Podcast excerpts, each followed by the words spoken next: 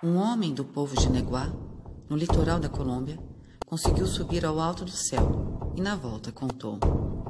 Disse que tinha contemplado lá de cima a vida humana e disse que somos um mar de foguinhos. O mundo é isso, revelou. Um montão de gente, um mar de foguinhos.